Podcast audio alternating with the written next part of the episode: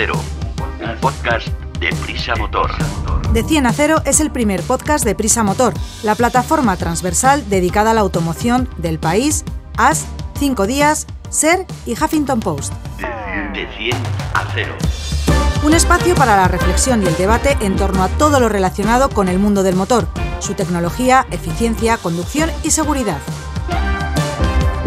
Nos acompañarán grandes expertos, pero también los usuarios. Compartiremos con vosotros el fascinante escenario que se presenta con la nueva movilidad. Y siempre de manera distendida, comprensible aunque rigurosa, para que nos ayude a entender mejor estos nuevos conceptos, que no siempre son familiares para la mayoría. Bienvenidos a De 100 a 0. Soy Alicia Sornosa, periodista viajera empedernida y apasionada de la nueva movilidad. Enchúfate a este podcast de Prisa Motor y no te pierdas nada de lo que hoy te vamos a contar. Prepárate para un subidón de energía. Un podcast de Prisa Motor con Alicia Sornosa. Hoy viaja conmigo mi colega el periodista Raúl Romojaro, redactor jefe de Prisa Motor. Hola Raúl, bienvenido. Hola Alicia, encantado, mucho gusto de estar aquí contigo en este coche tan chulo que te has echado, es una maravilla. Es una pasada. Luego me dices dónde quieres que te lleve porque antes te tengo que preguntar una cosa. Tú como periodista de motor, que seguro que me puedes aclarar. He estado hablando con mis amigas, vuelta al cole, los niños más mayores, les sobra espacio porque ya no van en monovolumen, no necesitan ni las sillitas. Y se han ido a comprar un coche más pequeño.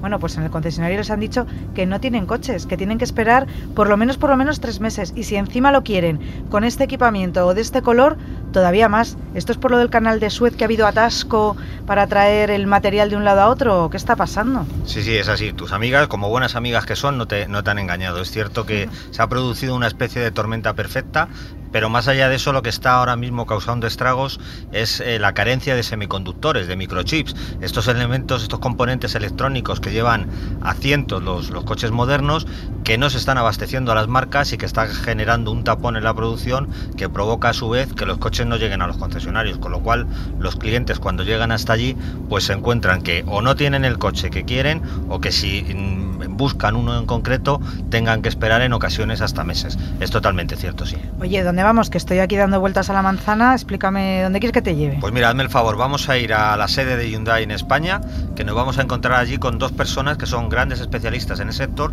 y yo creo que nos van a explicar muy bien todo esto que estamos hablando. Son Javier Arboleda, que es el director técnico de la marca coreana en España, y Santiago de la Rocha, que es su jefe de prensa. A ver qué nos explican. Bueno, pues mira, ya hemos llegado, fíjate qué bien. Y, y que me expliquen bien eso de los semiconductores que no me ha quedado nada claro. Vamos para allá.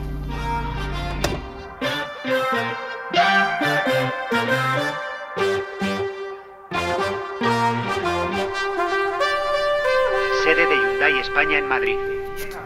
Hola Santiago, hola Javier, encantada de, de estar con vosotros. Yo quiero que uno de los dos, Javi, tú a lo mejor me puedes explicar qué es eso de los semiconductores que me tiene loca esta palabra. Hola Alicia, bueno pues a ver, el semiconductor es eh, la tecnología que ha permitido miniaturizar los circuitos electrónicos. Tanto es así que ahora ya pues necesitas un microscopio para verlos. Y eso es lo que ha hecho que sea mucho más pequeñito, que consuma menos, que sea bueno, la miniaturización ha popularizado la electrónica de control que utilizamos en todo tipo de máquinas. ¿Pero para qué sirve? Pues prácticamente, a fecha hoy, ¿Sí? prácticamente lo tienes en todos los sistemas del automóvil. Podríamos dividir pues, lo que es la gestión de motor o baterías o ambas cosas en los temas de seguridad y en los temas de confort. En cada una de ellas podríamos ir desgranando, pero tienes microchips y electrónica de control en todas ellas. ¿Qué crees tú que ha ocurrido para que de repente, después de la pandemia, cuando parecía que el sector podía empezar a recuperarse, las grandes marcas, y eso que la vuestra es de las que menos se está viendo afectada, eh, tengan este problema de, de abastecimiento de, de semiconductores? Por lo que sabemos, eh, lo que ha ocurrido es que hubo un parón de la industria a nivel mundial y de las cadenas de suministro. Y eso, eh, bueno, pues cuando, cuando la economía ha empezado otra vez a tirar, eh, se ha encontrado con unas cadenas de suministro muy perjudicadas, a la vez que otros, otros sectores económicos, como por ejemplo los relativos a la telecomunicación, que hemos usado tanto durante la pandemia para teletrabajar, han tenido un tirón fortísimo de esos semiconductores. Entonces, cuando la industria del automóvil ha recuperado su producción, se ha encontrado con un sector eh, incapaz de suministrar todos los semiconductores que, que se necesitan. ¿Veis un horizonte en el que podamos prever que esto empiece al menos a, a solucionarlo? Pues sí, mira, los expertos hablan de la segunda mitad del, del 2022, que empieza a haber ya una recuperación hacia la normalidad dentro del, del mundillo este del, sem- del semiconductor. ¿Sabes cuál es el problema? Aparte de, lógicamente, los problemas técnicos que está comentando Javier, la industria del automóvil pesa en el mundo del semiconductor un 10%, Madre mía. porque está telefonía, están videojuegos, están electrodomésticos, Informática. está informática, están televisiones, o sea, todo lo que conlleva hoy algún tipo de electrónica Lleva semiconductores. conlleva semiconductores. Entonces los expertos piensan que la recuperación va a ser para la segunda mitad del año 2022. Porque esta crisis eh, está afectando a los vehículos de, de combustión como a los eléctricos, porque todos llevan semiconductores, que ya me he aprendido la palabra. Sí, to- totalmente. O sea, en- es verdad. o sea, te he puesto el ejemplo que es, mm, si quieres, casi afecta más a los motores de combustión, que tienen Ah, una sí. gestión muy compleja. Eh, pero, pero los vehículos eléctricos no le andan a la zaga, porque hay que tener en cuenta, por ejemplo, que la batería tiene un módulo de control, que tienes una electrónica de potencia para el motor eléctrico, bueno, y ya al colmo son los híbridos, que tienen las dos dos motorizaciones. cosas, y necesitas una gestión completa del motor de combustión, una gestión completa del motor eléctrico y de las baterías, y además tienes que poner de acuerdo a ambas, a ambas motorizaciones. Y no solo eso, los vehículos electrificados, da igual que sean eléctricos, híbridos, de pila de combustible, todos tienen frenada regenerativa. Y eso también tiene una gestión compleja donde el sistema elige entre los frenos tradicionales y el freno eléctrico para combinarlos y que tú no notes nada. Porque además todo esto que te he contado es que eh, como cliente, como, como conductor, no notas absolutamente nada. El coche se ocupa de todo y pasa desapercibido. Es que es una cosa muy chiquitita, ¿no? Si es micro, no lo notamos. Es micro, micro. Lo que estaréis de acuerdo conmigo, me imagino, es que en general, ya, ya nos estáis contando que en vuestra marca la afectación es menor, que no deja de resultar paradójico o extraño para un cliente, un señor, una señora que tiene 20, 30, 40 mil euros y se va a comprar un coche, eh, que de repente llega al concesionario y le digan, pues mire, eh, no, no tenemos coches, tiene usted que esperar seis meses. ¿Cómo gestiona esto un concesionario, un vendedor, que su función es eso, ofrecer un producto, Mm. no tener capacidad de satisfacer esa necesidad? Pues yo creo, primero es una situación realmente compleja y complicada, tanto para el cliente, pero sobre todo para él, para ese vendedor que vive, su vida depende de los coches que venda mes a mes. Entonces es muy, es muy complejo. ¿Cómo lo solventan? Pues de maneras, intentando desviar al cliente a otros modelos que pueda tener la marca, eh, la marca X de entrega más rápida, algo parecido a lo que estás buscando, que te, que te lo puedan entregar en, eh, en corto plazo, o irte a otro concesionario. Eso es ley de vida y eso es pasa ahora y pasa siempre. Le diré a mis amigas que tengan un poquito de paciencia, que enseguida tienen ahí su coche. Sí, hay que tener mucha paciencia. Diles que escuchen este, este podcast, que yo creo que se van a enterar bien de lo que está ocurriendo, que no es algo caprichoso de las marcas ni, por supuesto, de los concesionarios, No, y sobre que todo que no es un tema es nacional. que a nivel a nivel España, es un tema a nivel mundial. A nivel, a nivel global, que, que nadie se hubiera imaginado después de la pandemia, que yo creo que toda la industria tenía temor de si iba a haber eh, compradores, si la economía, la crisis generada por la pandemia iba, iba a permitir reactivar el sector y ahora curiosamente lo que está ocurriendo es que hay más compradores, hay más, más demanda que oferta, ¿no? O sea que, que sí, van a tener que tener un poquito de, de paciencia tus amigas. Se me acaba el ticket de la hora, nos tenemos que ir, Raúl. Pues sí, vámonos, sin antes darle las gracias a Santi, a Javier, que nos habéis explicado muy bien este problema, que sabemos que está en la calle, pero no es nada sencillo y yo creo que con vuestras explicaciones, ¿no, Alicia? Ha quedado mucho más claro. Yo creo que nos ha quedado clarísimo. Muchísimas gracias por haber estado así juntito con nosotros. Muchas gracias a vosotros. Gracias a vosotros, un un placer. placer. ¿eh? Gracias. Muchísimas gracias. De 100 a 0. Un podcast de Prisa Motor.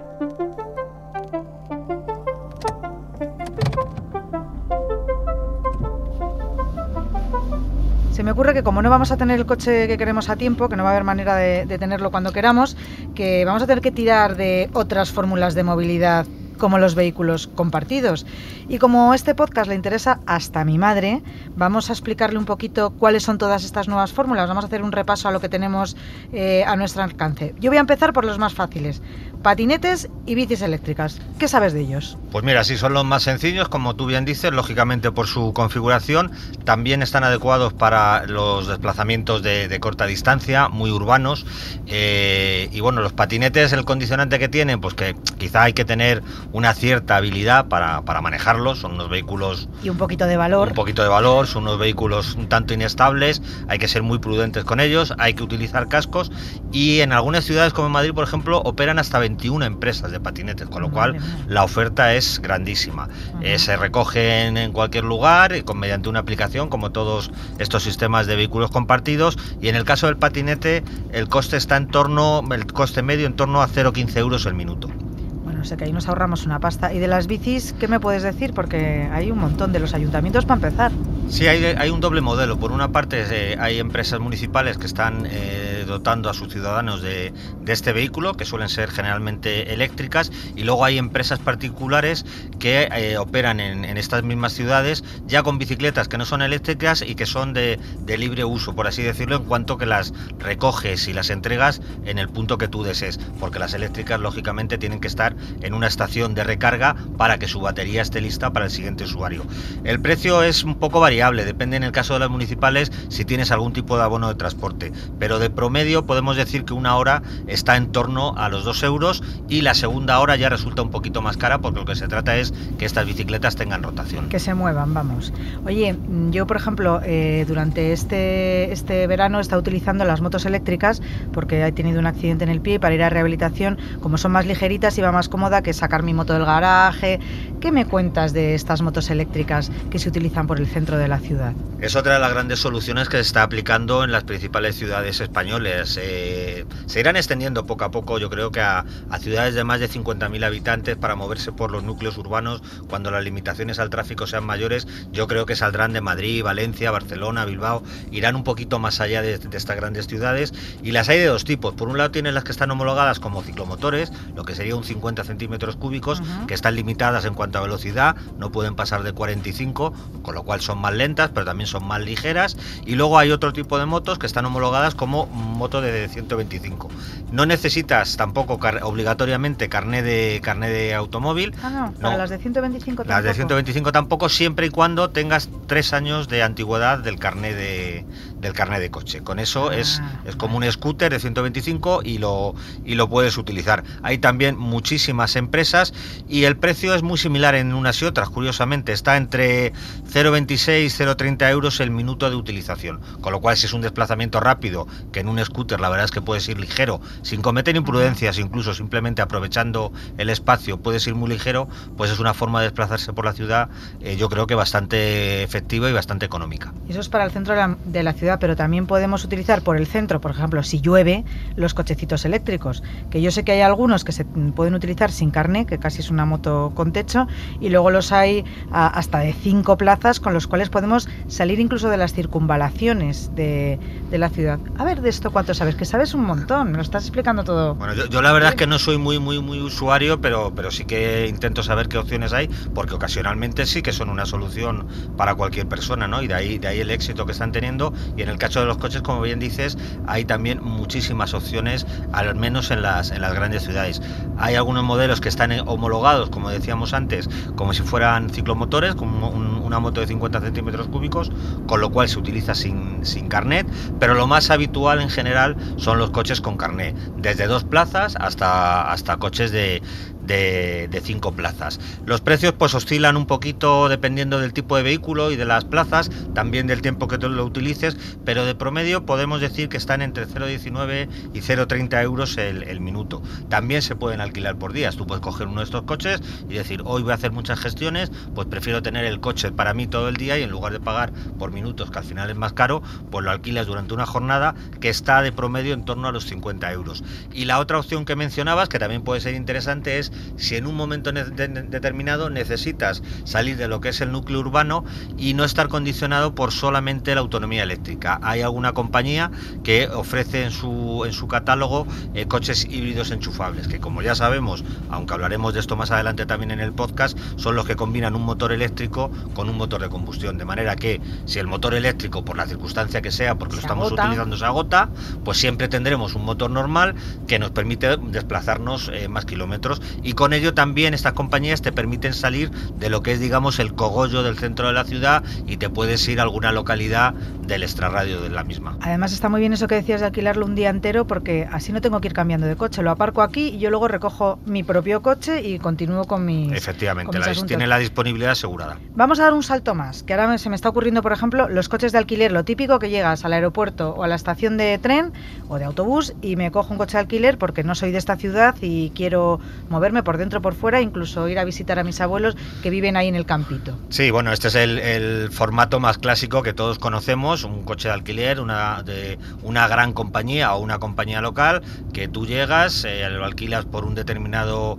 periodo de tiempo, pagas el seguro, su utilización y lo devuelves en ocasiones en el mismo lugar y en otras ocasiones puedes tener varios puntos de entrega y recogida. Es una buena forma, lo que ocurre que es evidentemente un poquito más costosa, sobre todo ahora que a, a- a costa de lo que hemos estado hablando antes, de la crisis de los semiconductores, de la escasez de coches, pues las propias compañías de alquiler tienen problemas para tener coches nuevos, con lo cual Ah. hay poca, poca oferta de vehículo, hay mucha demanda porque el turismo afortunadamente se está reactivando poquito a poco y los precios, eh, por lo que están contando los clientes y los usuarios del coche de alquiler, están subiendo de una forma significativa, con lo cual este es el pequeño inconveniente del coche de alquiler tradicional. Bueno, pero se me ocurre una forma también de poder ir, por ejemplo, a ver a mis abuelos al pueblo sin coger un coche de alquiler, BlaBlaCar, estos vehículos que son privados pero que se comparten Mm. con más personas. Sí, es, esto es muy sencillo, es el típico fenómeno que todos hemos hecho alguna vez en nuestra vida de quedar cuatro amiguetes, pues para decir nos vamos de vacaciones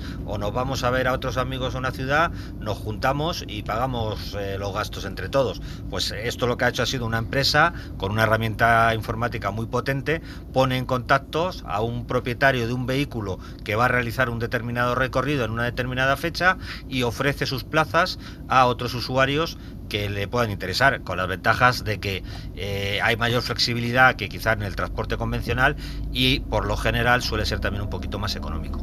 Bueno, y además creo que hay ya hasta autobuses de BlaBlaCar. Exactamente, en algunos países, en Francia, han empezado ya con, con autobuses, que es el mismo concepto. Ellos ofrecen un- una línea de transporte de un punto A a un punto B y si a ti te cuadra, pues te apuntas y tienes tu plaza asegurada. Estoy mandando, mientras hablo contigo, ahora que nos hemos detenido aquí y hemos aparcado un ratito, estoy mandando un WhatsApp porque sé que conozco gente que utiliza BlaBlaCar y me interesaría mucho que nos contara de primera mano qué le parece. Así que vamos a esperar a ver si me llega el mensajito de audio y lo escuchamos. Claro que sí, muy bien, muy interesante. Eso es lo mejor, o sea, que, que nos cuente quién lo utiliza. Mira, ya me ha contestado. Ah, pues venga, ponlo y lo escuchamos, que seguro que es más interesante que lo que he contado yo, que es un buen usuario. Hola Alicia. Pues mira, yo utilizo BlaBlaCar desde el año 2012. ¿Por qué lo empecé a utilizar? Pues al principio para probar, porque era una cosa nueva, muy novedosa. Y, me gustó lo de compartir el coche. mm, Vas solo, puedes hablar con alguien, pero sobre todo eh, pues te ahorras dinero en, gasolina, lógicamente. Lo sigo usando a día de hoy porque viajo mucho por España y viaje que hago, viaje que lo publico para, pues eso, como te digo, para no viajar solo, entre otras cosas, porque es, se hace más ameno, la gente es bastante amable por regla general. No he dado, creo que con una persona en todos estos años que quizá fuera un poco así mm, rarilla, pero por todo lo demás, toda la- todo el resto de la gente, eh, muy amable, muy maja y encantadora. O sea que los viajes más amenos y más económicos, obviamente. ¿Ves? Muy interesante lo que nos ha contado Sí. este usuario de BlaBlaCar, que lo conoce, lo conoce mucho mejor que yo, que tengo que confesar que no, nunca lo había utilizado. Pero hay más fórmulas, incluso Alicia, que ya se asemejan un poquito más a lo que te- es tener un coche convencional y por eso intentan cubrir las necesidades de, de otro tipo de usuario. Por un lado está una nueva fórmula que se llama el, el- eh, el, el uso por suscripción. Eh, estamos todos muy acostumbrados a suscribirnos para utilizar una serie de servicios musicales, de, de cine, de televisión. Entonces, este formato se está aplicando a los coches. Por un lado hay empresas, por decirlo de alguna manera, eh, ajenas al sector y luego hay otras que están, son del propio sector, marcas automovilísticas, que lo que están haciendo es ofreciendo a sus clientes la opción de disponer un de un coche entre 1 y 24 meses.